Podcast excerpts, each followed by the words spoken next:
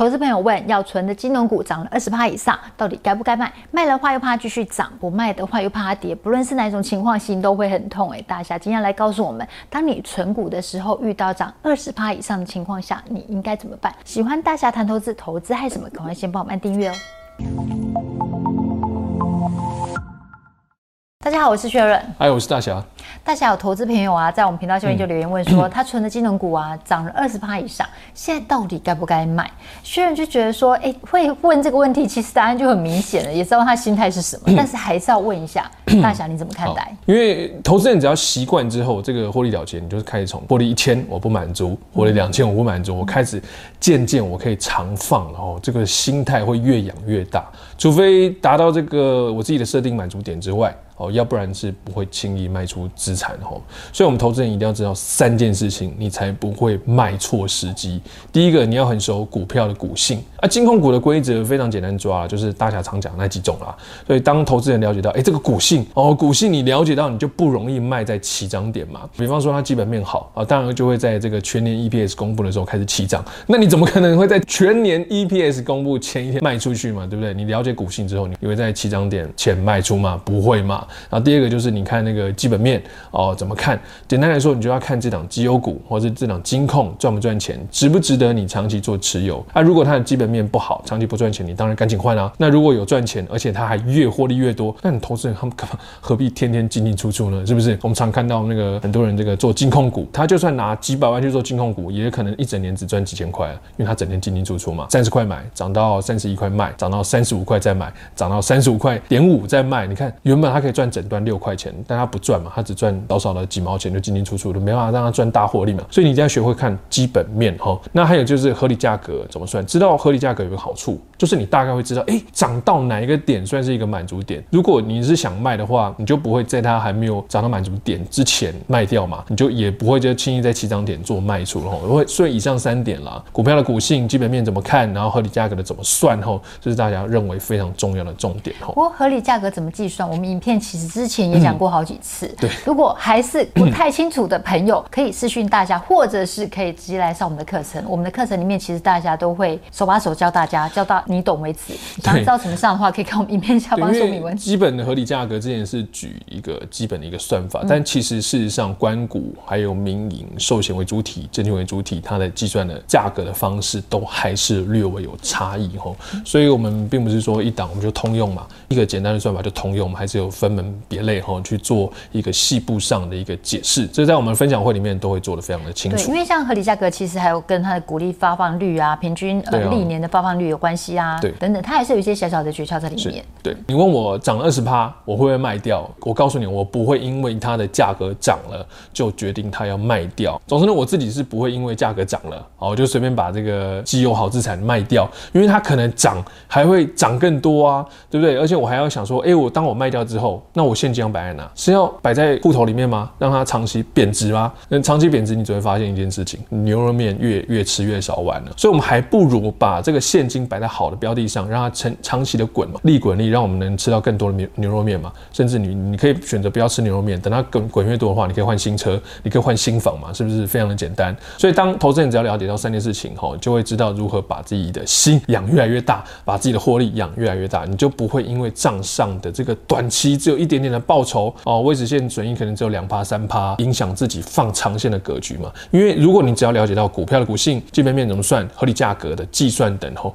因为你很有可能就可以从赚二十趴赚到两倍、三倍。如果说大侠感受得到这位投资朋友还是真的很想卖，你会建议他一半卖掉，一半继续保留吗？如果他真的很想卖，我第一个一定会问他说：“你要买什么？你要买什么？如果你想买一个包包，包包是五万块钱嘛，呃，名牌包嘛，那你获利可能有三十万了，那你就出掉五万块的获利去买包就可以，你不要全部出，你就至少要你要知道你的现金出场获利了结的时候，你要买的标的是什么，这才是比较有具有目的性。因为如果你只是想换成现金，怎么会有人换长期保证贬值的现金呢？是以长期来看资产价格变成两倍的机会比较高呢，还是现金靠定存利率，你变成两倍的几率比较高。如果大侠你自己存的股票，嗯，金融股哦，或者是呃生活股啊、ETF 啊，涨了二十趴以上，或甚至到五十趴的话，你自己会做的做法是什么？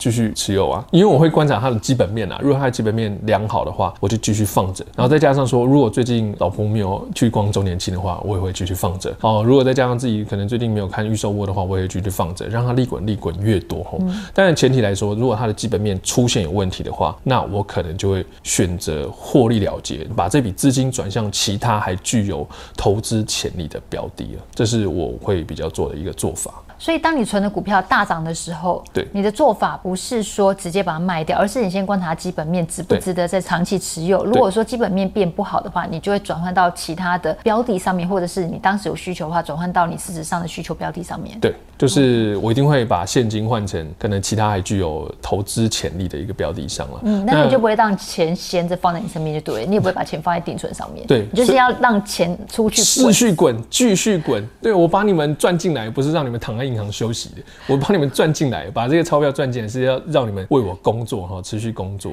所以我不会因为涨到多少，价格变多少，涨价了而把这个获利了结，我不会，我只会在它基本面不好的时候做调整，因为我自己习惯是在低档做布局啦，所以在起涨后呢，我就非常懒得看这个股票上账上的损益后，因为这时候呢，我就有非常多的时间来去做下一步的规划，因为我已经用获利来保护，让我有非常充裕的时间来做投资的布局。那虽然好奇什么样的情况下会让你想要出清金融股？我不会因为稍微涨哦，也不会因为升息，也不会因为过年这个问题哈，这个话题来卖出这个金控股哈。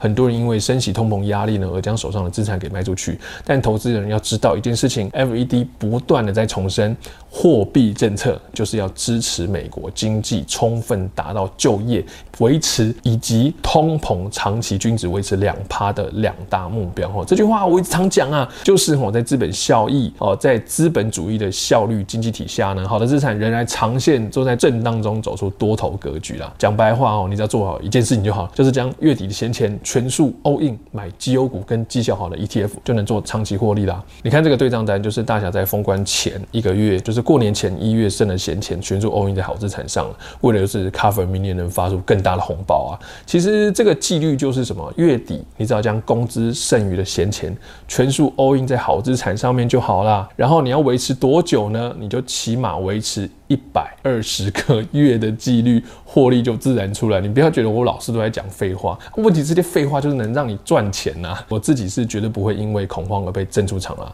那我自己只有在三个时机点才会调整库存标的。第一个，我要买房资产的时候，我就将股票资产嘛换成不动产的样子嘛。然后第二个呢，你要买车啊、买包包啊、买周年庆的时候，你就调整部分的获利，将股票的资产呢换成消费性商品的样子。然后第三个呢，就是我们可能调整部分更换到目前更具投资价值的 ETF 或者绩优股上面，因为有时候调那个我们投资的标的物它基本面不如预期，我就做一个调整。大立光在美中贸易战还有这个疫情夹杀之下，林恩平都说什么未来商机暂时不看好，这时候我就果断将手上的大立光那时候在二九九零块左右的时候呢，换成当时只有二十八块的兆丰金。所以你看这一个操作是不是马上将资本利得增加更多呢？所以那时候我也想卖掉，是不是？你觉得说连老板自己都不看好了？对啊，他都跟你讲说市场。暂时不好，我跟你讲，他讲的话你真的要听吼。市场好，他就会说好；市场不好，他就说不好。可是很好奇，你那时候为什么会想要把大力光转成兆丰金？你看到兆丰金的什么机会点吗？因为他要准备升息了，他那时候还降升息的议题还没有完整的发酵，他还在降息中嘛，市场还在降息环境中。然后我就趁机把这个大力光转成兆丰金。所以，我们长期投资吼，不是就是无脑存，你还是要学会看基本财报、基本面，